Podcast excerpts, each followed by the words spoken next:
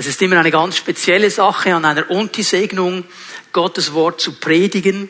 Und bevor ich das Wort, das seit einigen Wochen sehr stark auf meinem Herzen ist, gerade für euch sieben, die ihr heute eure Unti-Segnung feiert, aber natürlich auch für die ganze Gemeinde, bevor ich dieses Wort weitergebe, möchte ich kurz äh, ein bisschen definieren. Unti-Segnung. Wir sprechen hier in der Pfimi Bern von Unti-Segnung. Was meinen wir eigentlich ganz genau damit? Wir sprechen nicht von einem Unti-Abschluss. Abschluss tönt irgendwie so nach Ende. Und jetzt ist fertig, Ende der Fahnenstange. Das ist es nicht. Es ist ein Übergang in etwas Neues. Wir sprechen in der Pfimi Bern auch nicht von einer Konfirmation. Und ich höre das immer wieder, ja, wir haben die Konfirmation.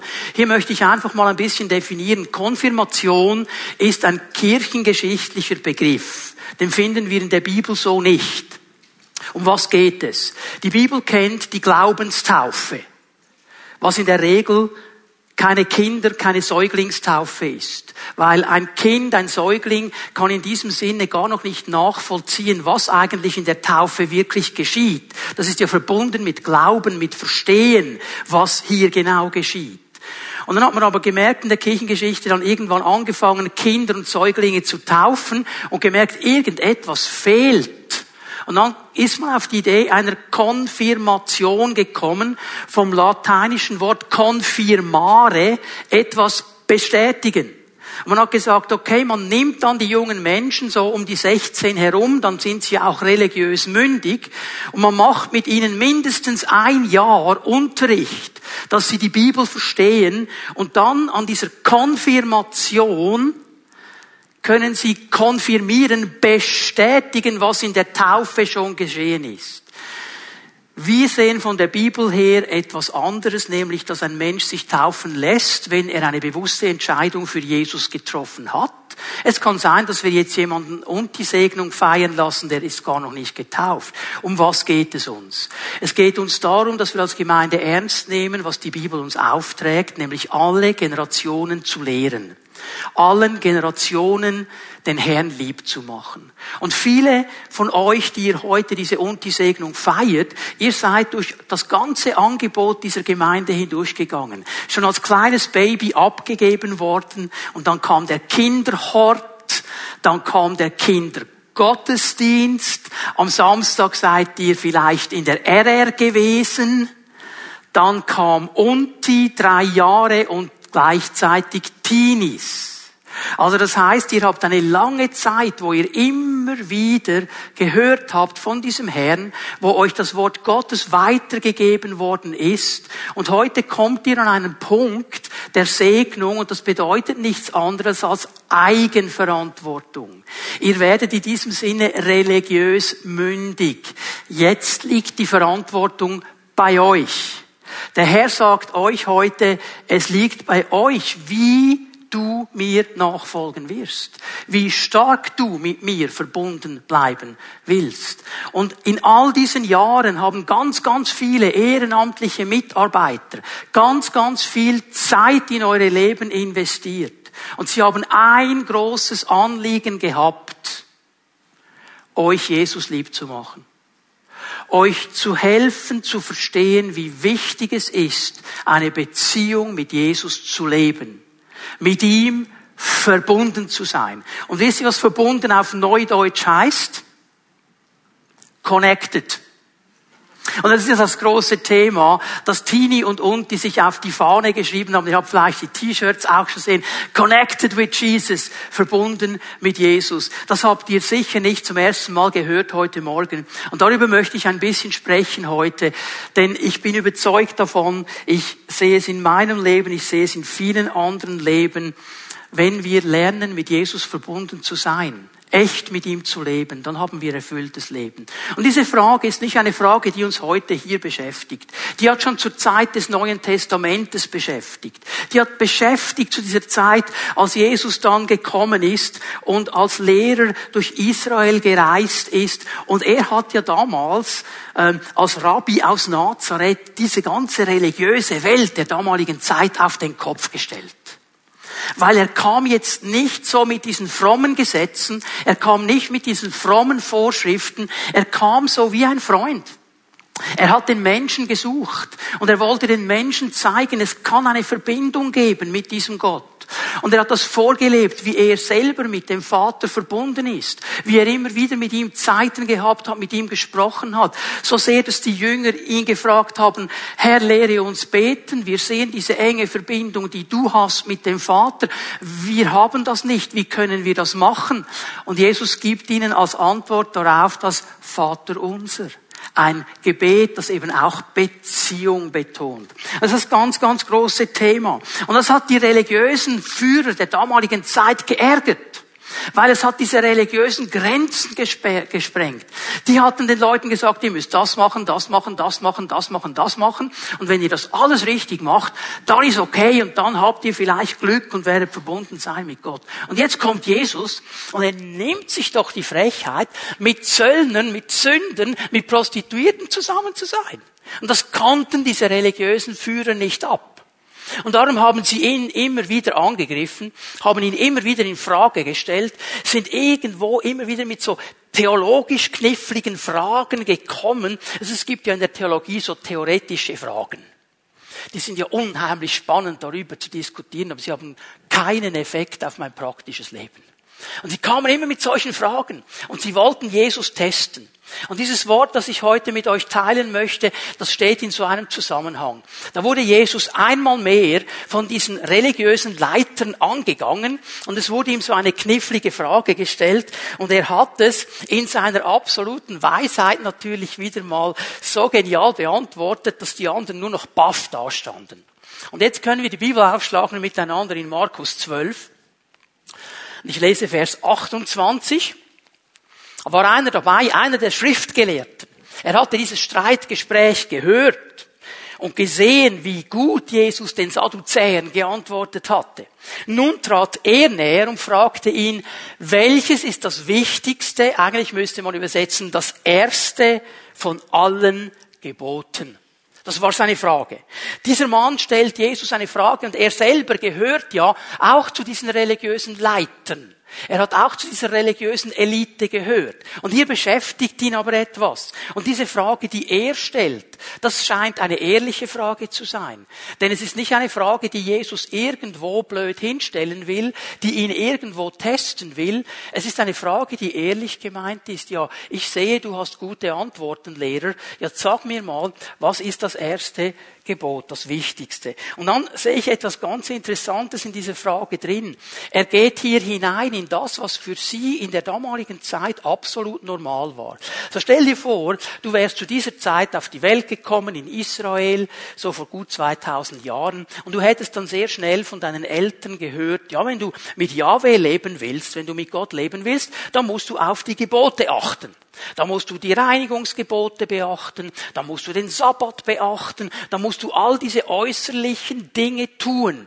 Und dann, wenn du das alles richtig machst und dir dabei keine Fehler unterlaufen, dann wird Gott dir vielleicht gnädig sein. Das ist das System.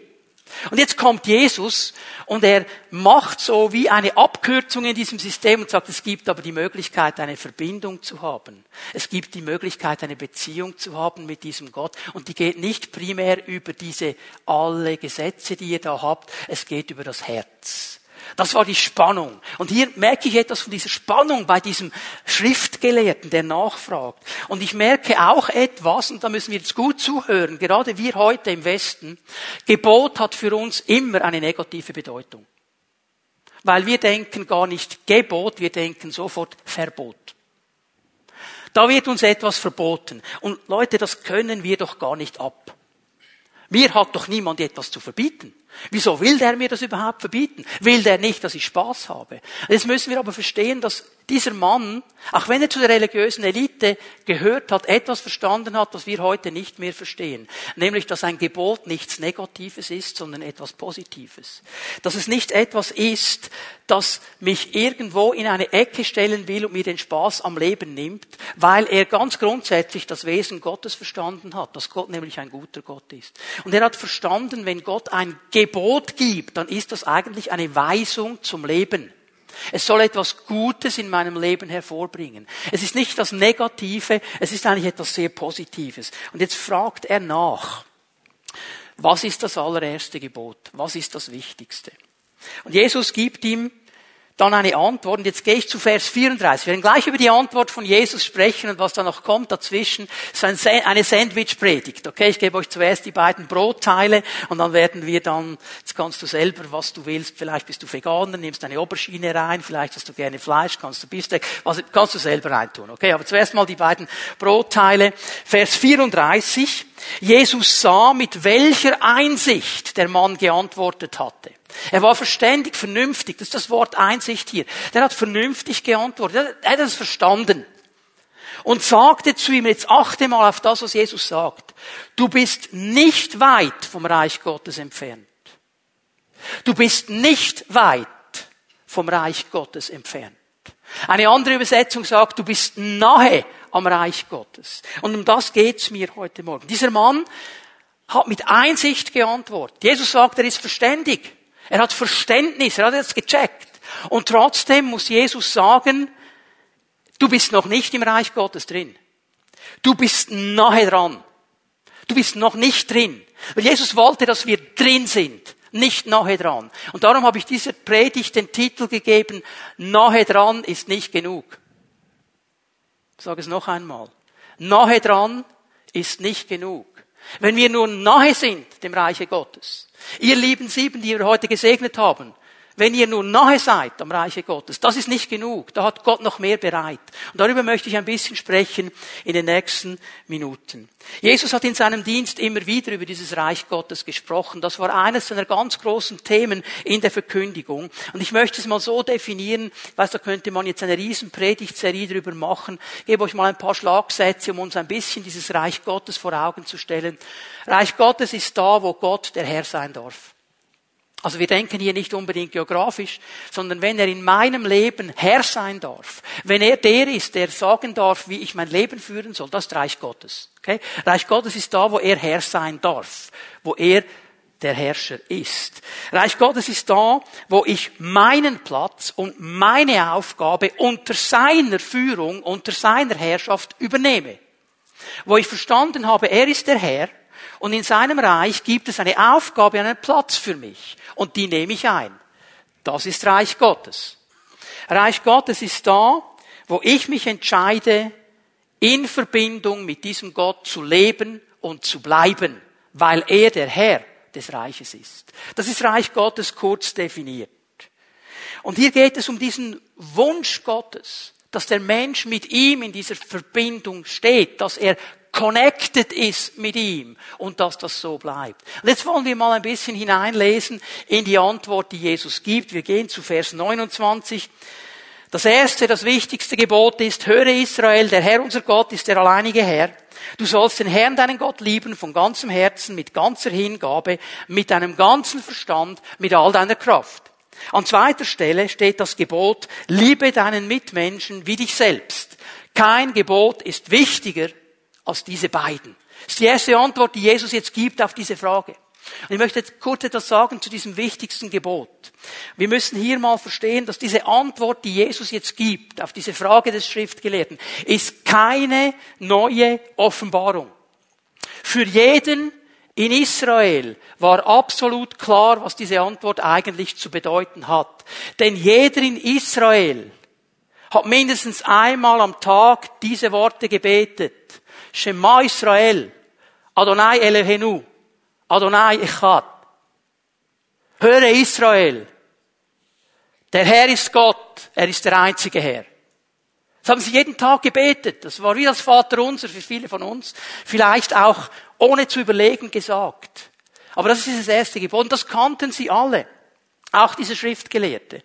Und hier wird in Vers 29 betont, wie wichtig es ist, zu hören. Höre Israel. Wie wichtig es ist, zuzuhören. Aber eben auch diese Einzigartigkeit, die Gott ist und die er darstellt. Er ist alleine Gott. Er ist alleine König. Er ist alleine Herr. Und interessant ist hier, dass die Bibel dann klar macht, dass auf dieses Hören eine Reaktion kommen soll.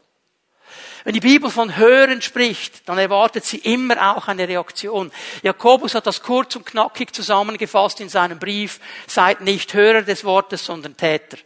Also aus dem Hören muss das Tun kommen. Und darum ist konsequenterweise eben Vers 30 dann das Tun.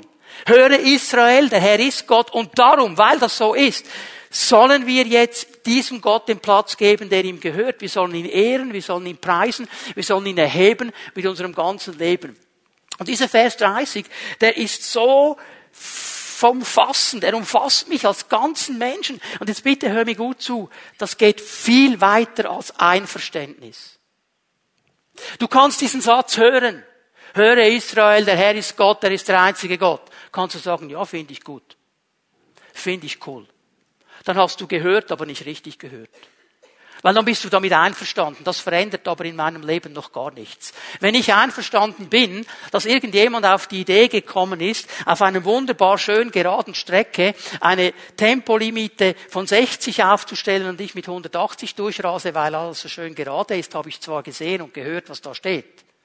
Aber das hat keine Auswirkung auf mein Leben, wenn ich nicht gehorsam bin. Verstehen wir? Hören alleine, Einverständnis alleine, zu registrieren, da ist etwas, reicht nicht. Und darum betont das Jesus hier so klar. Und er betont, was im Alten Testament schon gesagt ist durch Mose. Er sagt, du sollst diesen Herrn, diesen Gott lieben und ehren von ganzem Herzen. Das heißt, mit meinem ganzen inneren Wesen. Das Herz bedeutet alles, was mich ausmacht. Meine ganze Persönlichkeit. Es bedeutet, dass der Herr nicht einfach nur dann, wenn Gottesdienst ist, dann, wenn irgendwo ein frommes Treffen ist, Nummer eins ist, sondern in jedem Moment meines Lebens. Wenn ich aufstehe am Morgen, wenn ich zur Arbeit gehe, wenn ich mit meinen Nachbarn spreche, wenn ich im Garten bin, was ich mache, was ich tue, der Herr ist mein Herr.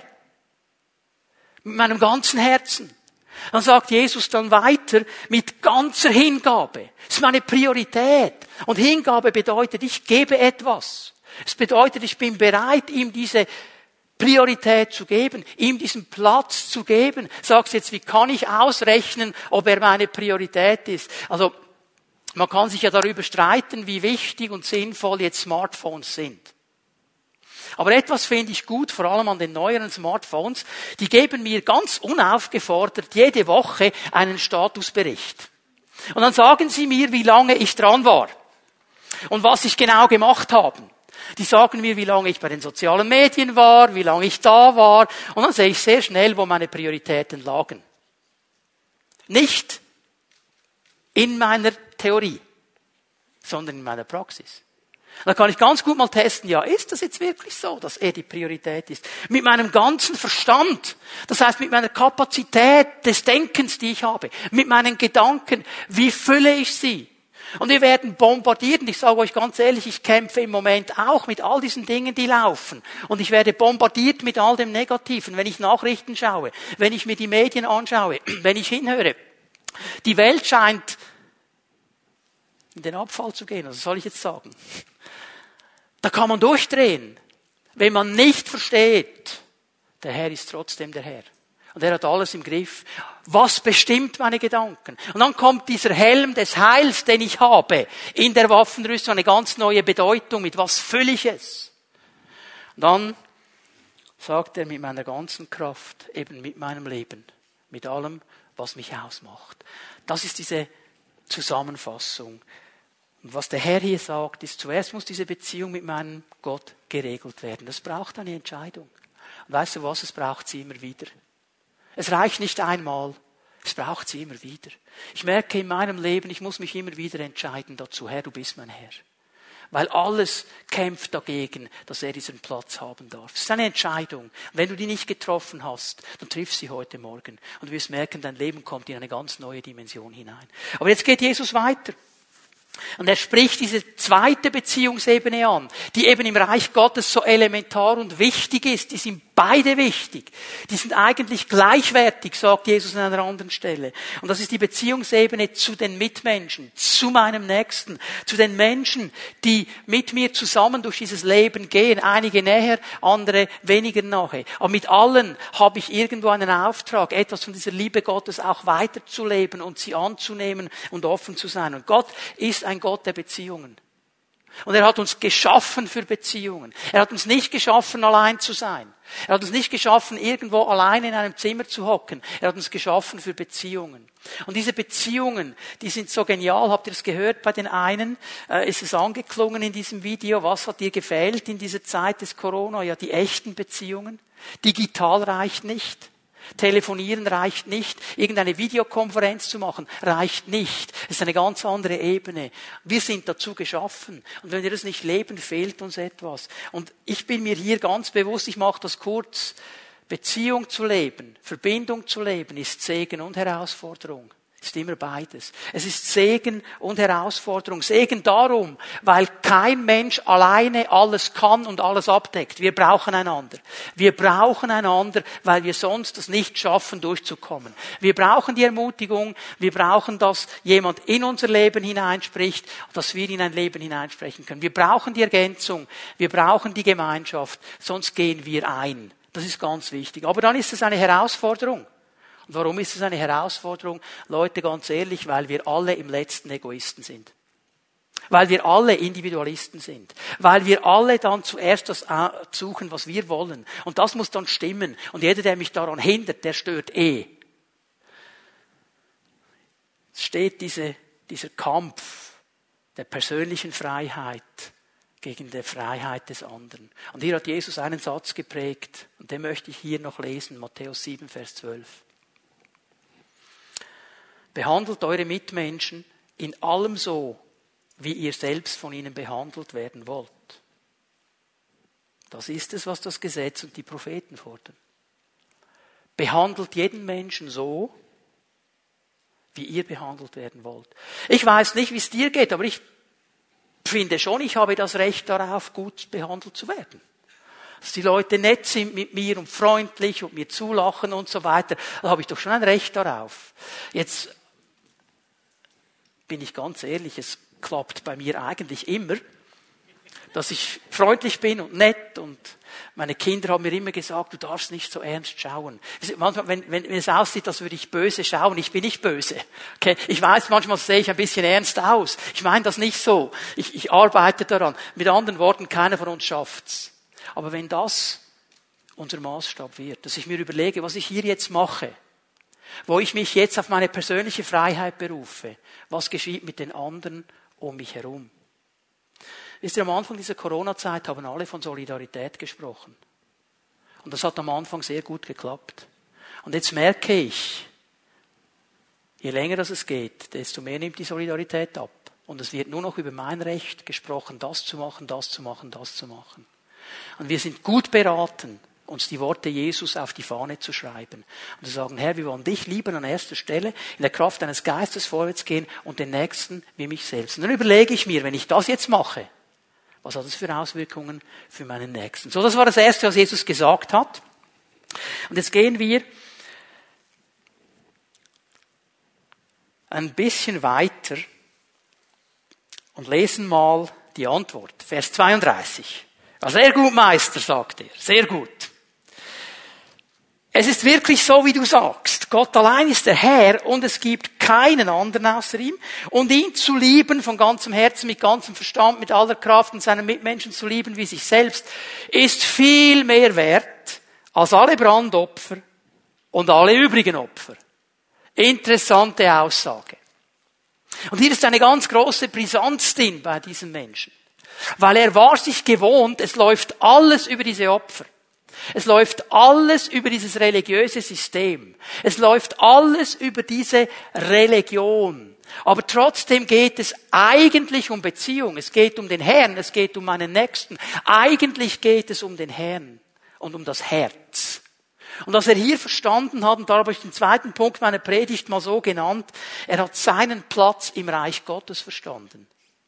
Mindestens theoretisch verstanden.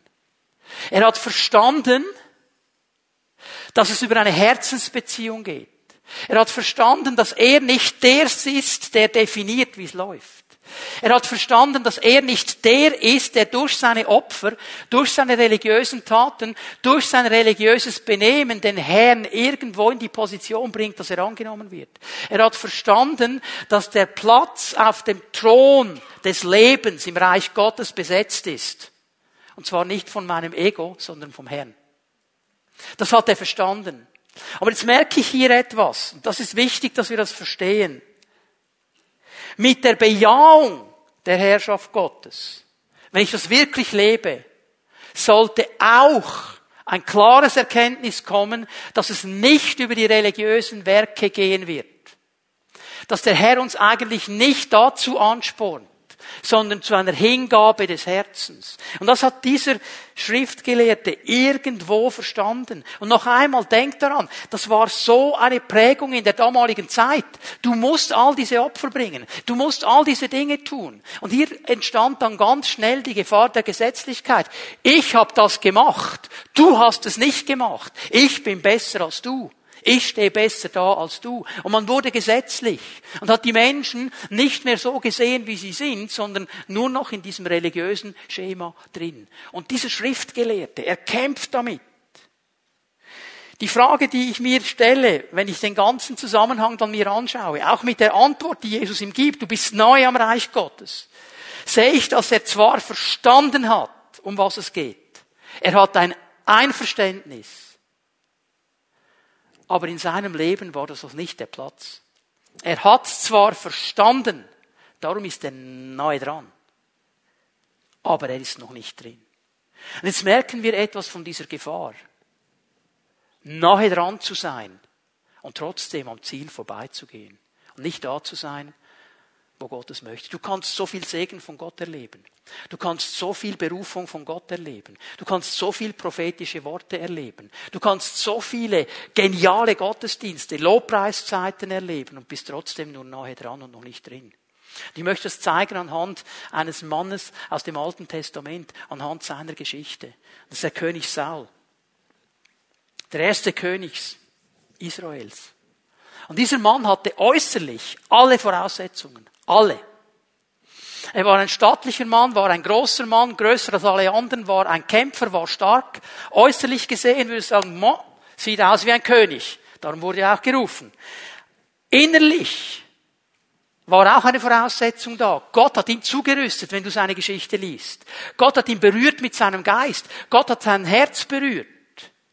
Und genau das ist der Punkt, der so wichtig ist. Obwohl das Herz berührt worden ist von Gott, sage ich es mal so, obwohl er jetzt wieder neudeutsch gebläst wurde vom Heiligen Geist, gesegnet, berührt, hat sich sein Herz nicht verändert. Bitte hör mir gut zu. Dass du vom Heiligen Geist berührt wirst, heißt noch nicht, dass dein Herz verändert wird. Dass du seine Gegenwart spürst, heißt noch nicht, dass dein Herz verändert wird. Dass du geheilt wirst, heißt noch nicht, dass dein Herz verändert wird. Es ist Gnade Gottes. Es ist Berührung Gottes. Denn sein Herz ist das Problem an der ganzen Sache, wie wir jetzt gleich sehen werden.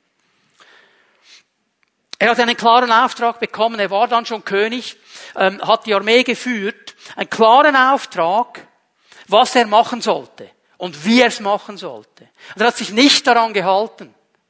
Und interessanterweise, obwohl er ungehorsam war in diesem Moment, hat Gott ihm den Sieg gegeben.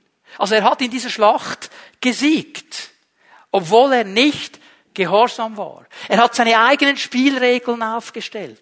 Er hat es nicht daran gehalten. Er hat gesagt, okay, ich weiß schon, was Gott eigentlich möchte. Aber ich bin jetzt ja der König und der Prophet kommt zu spät und jetzt muss ich doch. Und er hat seine eigenen Spielregeln aufgestellt. Und dann kommt der Prophet. Und bevor er kommt, du kannst aufschlagen 1 Samuel 15. 1 Samuel 15, ganz wichtiges Kapitel. Ich gebe dir ein paar Versangaben, ich werde sie nicht alle lesen, aber damit wir die Geschichte jetzt hier verstehen. Er hat diesen Sieg und dann lesen wir, nach diesem Sieg, Vers 12, baut er sich ein Denkmal. Denk mal darüber nach. Er baut sich selber ein Denkmal. Also wenn andere dir ein Denkmal bauen, ist das eine Sache, wobei ich immer davon ausgehe, zuerst stirbst du und dann kommt das Denkmal, der hat ja noch gelebt. Aber wenn ich es mir selber baue, dann zeigt das schon ein bisschen etwas über mein Herz. Und dann kommt Samuel, auf den er gewartet hat und auf den er hätte warten sollen. Und er sagt, ah, Samuel, Samuel, ich war gehorsam. Sagt, wie blöd muss man sein, um einen Propheten anzulügen? Das ist ja das Schwierige an den Propheten. Die sehen dann die verborgenen Dinge des Herzens. Und er lügt den Propheten. Er war gehorsam, Samuel, war gehorsam. Und Samuel sagt, nix, nix warst du gehorsam. Was höre ich da für ein Geblöke? Was ist da los? Nein, du warst nicht gehorsam. Was macht der Kerl? Gute Strategie, er gibt dem Volk die Schuld. Ja, die anderen waren's. Die haben mich unter Druck gesetzt. Und ich habe gemerkt, wenn ich jetzt nicht, dann würde etwas geschehen. Jetzt kommt dieser Vers 22. Samuel aber sagte, hat der Herr gefallen an Brandopfern und Schlachtopfern, wie er gefallen hat, wenn man hört auf die Stimme des Herrn. Sie, Gehorsam ist besser als Schlachtopfer, besser als Fett von Widdern ist es, achtsam zu sein. Und jetzt hören wir wieder die Verbindung zwischen Hören und Gehorsam sein. Hören ist besser als all diese Opfer, auf die Stimme Gottes hören. Und Gehorsam ist besser als all das zusammen. Ich lese hier Hosea 6, Vers 6 noch dazu. Denn an Treue habe ich gefallen, sagt der Herr, nicht an Schlachtopfern und an Gottes Erkenntnis mehr als an Brandopfern. Diese Haltungen des Herzens sind wichtiger als jedes religiöse Opfer, das wir bringen können. Diese Haltung meines Herzens ist der entscheidende Punkt. Es geht dem Herrn gar nicht primär um diese Opfer. Es geht nicht darum, dass du jedes religiöse Gesetz bis ins letzte Tüpfchen erfüllst. Es geht um das Herz. Ist da ein Herz, das den Herrn sucht und mit ihm sein will? Und nahe kommen will und hineinkommen will ins Reich Gottes. Das ist der Unterschied. Es reicht nicht, wenn ich einfach sage, jawohl Herr, ich bin einverstanden damit, du bist der Herr. Jawohl Herr, ich sehe, was du sagst in deinem Wort, aber ich habe meine eigenen Spielregeln. Man kann das ja heute nicht mehr alles so verstehen wie damals. Ja Herr, ich verstehe es, aber ich mache es nicht. Dann bist du nahe dran, aber nicht drin. Und das war das Problem dieses Schriftgelehrten. Samuel hat dann gehört in den nächsten Versen, dass er ein Königtum verlieren wird, dass der Herr ihn von seiner Position wegnimmt, dass der Herr ihn verworfen hat. Und er hört eigentlich ein extremes Urteil über sein Leben. Und was macht er? Und das zeigt wieder sein Herz. Er sagt, okay, Samuel, hab's verstanden, akzeptier's, aber tu mir bitte einen Gefallen. Bitte komm mit und opfere mit mir. Und tu einfach so, als wäre nichts geschehen. Ich will mein Gesicht nicht verlieren. Ich will gut dastehen vor den anderen.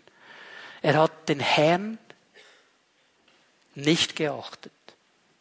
Auch nachdem er dieses klare Wort gehört hat, nicht Buße getan, sondern sagt, Herr, hilf mir, oder Samuel, hilf mir, ich will einfach vor den Leuten gut dastehen. Wenn du sagst, jawohl, der Herr ist der Herr, aber was meine Kumpels sagen, ist mir wichtiger. Ja, der Herr ist Gott, aber was meine Kumpels machen, ist mir wichtiger. Dann bist du neu dran, aber nicht drin. Und das ist das, was Jesus diesem Schriftgelehrten sagt. Ich sehe, du hast viel verstanden, hast mit Verständnis geantwortet, aber du bist noch nicht drin. Du bist nahe dran. Und darum komme ich zum Punkt und sage, nahe dran ist nicht genug. Es braucht hier etwas ganz Wesentliches und ich umschreibe das mit dem dritten und letzten Punkt und kürzesten Punkt meiner Predigt, mit einer Entscheidung. Es braucht eine bewusste, klare Entscheidung. Und die kann niemand anders für dich treffen. Die können nicht deine Eltern für dich treffen, die können nicht deine Freunde für dich treffen, die kann nicht dein Leiter für dich treffen. Diese Entscheidung, hineinzukommen ins Reich Gottes, die kannst nur du alleine treffen. Und ich weiß, ich spreche nochmal zu diesen sieben, äh, die heute die Unti-Segnung haben. Ihr habt das nicht zum ersten Mal gehört heute Morgen. Ihr habt es viele Male schon gehört während dieser ganzen Zeit, wo ihr etwas vom Wort Gottes gehört habt. Und ich möchte dich noch einmal aufrufen heute Morgen, wenn du diese Entscheidung nicht klar getroffen hast bis heute, triff sie heute Morgen und geh vorwärts mit dem Herrn in deinen nächsten Lebensabschnitt. Ob du in eine weiterführende Schule gehst, ob du in eine Berufslehre gehst, was du brauchst, ist der Herr an deiner Seite. Und es reicht nicht, wenn du nur nahe dran am Reich Gottes bist. Es reicht nicht, einfach Ja zu sagen, sagen schon noch gut. Ich meine, ich kann ja sagen, die Werte Gottes, die sind schon cool. Ja, stell dir mal vor, wenn jeder sich daran halten würde, dem anderen nichts zu tun, was er sich selber nicht selber tun möchte, wäre doch cool, oder? Aber wieso machen wir es nicht? Ja zu sagen reicht nicht. Es braucht die Entscheidung und ich will es für mein Leben. Und das, was er diesem Mann eigentlich in diesem Wort sagt, du bist neu dran.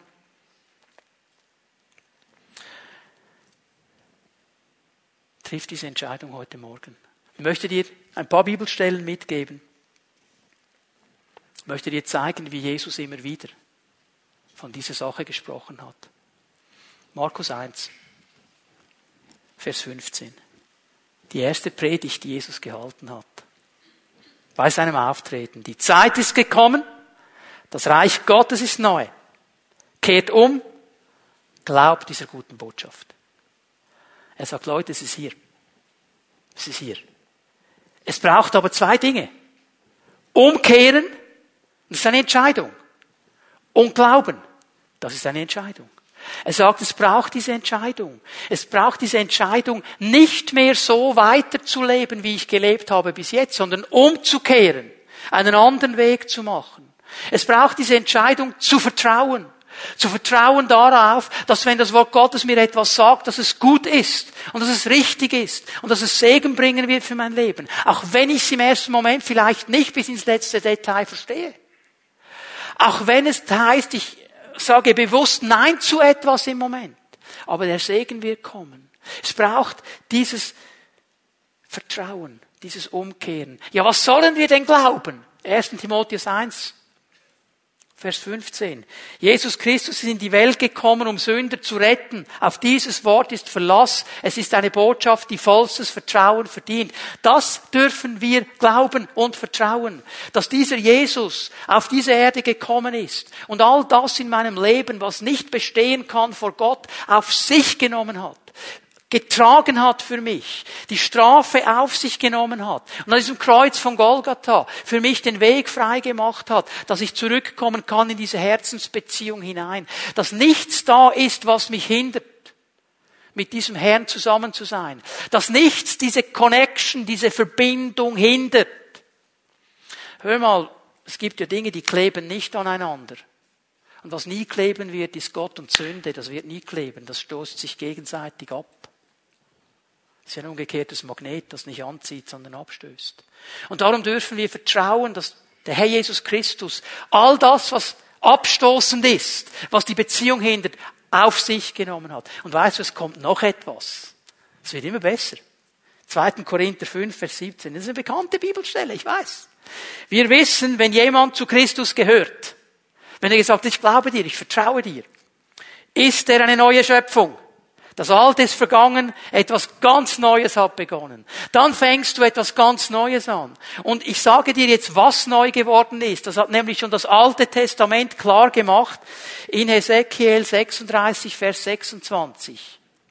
Ich werde euch ein neues Herz geben und in euer Inneres lege ich einen neuen Geist und ich entferne das steinerne Herz aus eurem Leib und gebe euch ein Herz aus Fleisch. Auf diesem Stein waren die Gesetze eingegraben.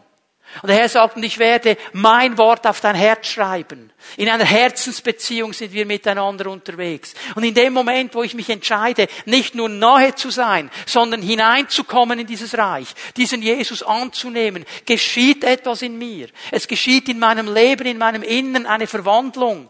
Und ich fange an zu verstehen, dass es dem Herrn nicht darum geht, dass ich jedes Gesetz einhalte sondern dass ich von Herzen bei ihm bin. Und das, was dann geschehen wird, werde ich anfangen zu verstehen, wie gut es ist, das zu tun, was er sagt. Und dann werde ich es tun, nicht weil ich muss, sondern weil ich will. Das ist ein gewaltiger Unterschied. Und ich habe den Heiligen Geist, der mir dabei hilft. Die Frage, die ich dir stellen möchte zum Abschluss meiner Botschaft heute Morgen. Bist du neu dran? Oder bist du drin? Findest du einfach cool, was Jesus tut und sagt, aber für dein praktisches Leben hat das eigentlich keine große Auswirkung? Oder bist du jemand, der sagt, ich höre und ich bin gehorsam? Ich nehme ernst, was er mir sagt. Das ist das Entscheidende. Du kannst alles haben. Wenn dir das fehlt, fehlt dir das Entscheidende. da möchte ich dich herausfordern heute Morgen. Lass uns aufstehen miteinander. Bitte auch ihr zu Hause dass ihr aufsteht. Wir wollen einen Moment in die Gegenwart Gottes gehen miteinander. Und ich möchte dich bitten, dass wir in diesem Moment jetzt, in einer kurzen Zeit der Stille, einfach mal miteinander darüber nachdenken. Dass du in dein Leben hineinschaust und dir die Frage stellst, bin ich neu dran? Oder bin ich drin? Da möchte ich uns ermutigen, klare Entscheidungen zu treffen. Er ermutigt dich, wenn du hier bist heute Morgen, wenn du diese Predigt über Livestream gehört hast und mitverfolgt hast und du merkst, ich bin neu dran, aber ich bin nicht drin, dass du heute Morgen eine Entscheidung triffst. Und vielleicht bist du jemand, der sagt, ja, ich war einmal drin, aber ich habe gemerkt, dass ich immer mehr an den Rand gedrängt worden bin. Und jetzt frage ich mich, ob ich überhaupt noch richtig drin bin oder einfach nur neu bin. Dann triff eine Entscheidung heute Morgen. Vielleicht hat der Geist Gottes dir ganz spezifisch etwas gezeigt in deinem Leben. Hat dir vielleicht gesagt, meine Liebe, mein Lieber, 95 Prozent bist du drin. Aber diese 5 Prozent deines Lebens, die sind noch draußen. Und du entscheidest dich heute Morgen, auch diese 5 Prozent hineinzunehmen ins Reich Gottes. Denn nahe dran ist nicht genug. Und ich möchte dich bitten, dass du deine Augen schließt, dass wir für einen Moment unsere Augen schließen, dass niemand herumschaut in diesem Gottesdienstraum hier. Und wenn der Herr zu dir gesprochen hat und wenn du ihm sagst, Herr, ich habe verstanden, was du gesagt hast, ich habe gehört und ich will gehorsam sein, und du triffst eine Entscheidung, dann lade ich dich ein, während wir unsere Augen geschlossen halten, niemand herumschaut hier im Saal, dass du da, wo du bist, deine Hand ausstreckst zum Herrn und ihm dieses Zeichen gibst, sagst, Herr, ich habe das verstanden und dann möchte ich gerne beten für dich. Danke, Herr. Streck deine Hand aus zu ihm, wenn er zu dir gesprochen hat, wenn er dich herausgefordert hat, eine Entscheidung zu treffen und dann werde ich gerne beten.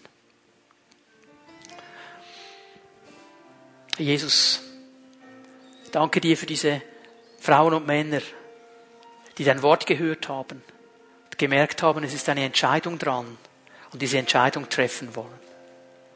Danke, dass du uns den Weg frei gemacht hast, hinein in dieses Reich Gottes. Dass wir nicht nahe dran sein müssen, nur daran schnuppern dürfen, sondern mitten hineinkommen dürfen. Und jetzt bitte ich dich, Geist Gottes, dass du jeder einzelne dieser Personen, die ihre Hand ausgestreckt hält, herberührst.